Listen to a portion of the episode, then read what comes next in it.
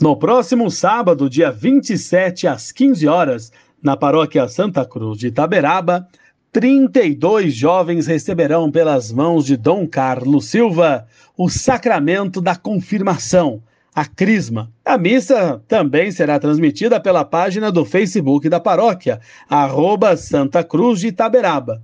Que os jovens crismandos continuem com o compromisso de anunciar o Evangelho e denunciar toda forma de injustiça. E ainda, também no dia 27 de novembro, no próximo sábado, na paróquia Santa Cruz de Itaberaba, a pastoral do povo de rua irá se reunir, como fazem todo último sábado do mês, para fazer o sopão, que no final da tarde é levado para as pessoas em situação de rua. A equipe de entrega sai por volta das 16 horas e a entrega é feita na Praça da Sé. O sopão acontece há mais de 30 anos da paróquia. O preparo começa às 11 horas da manhã, na cozinha da paróquia.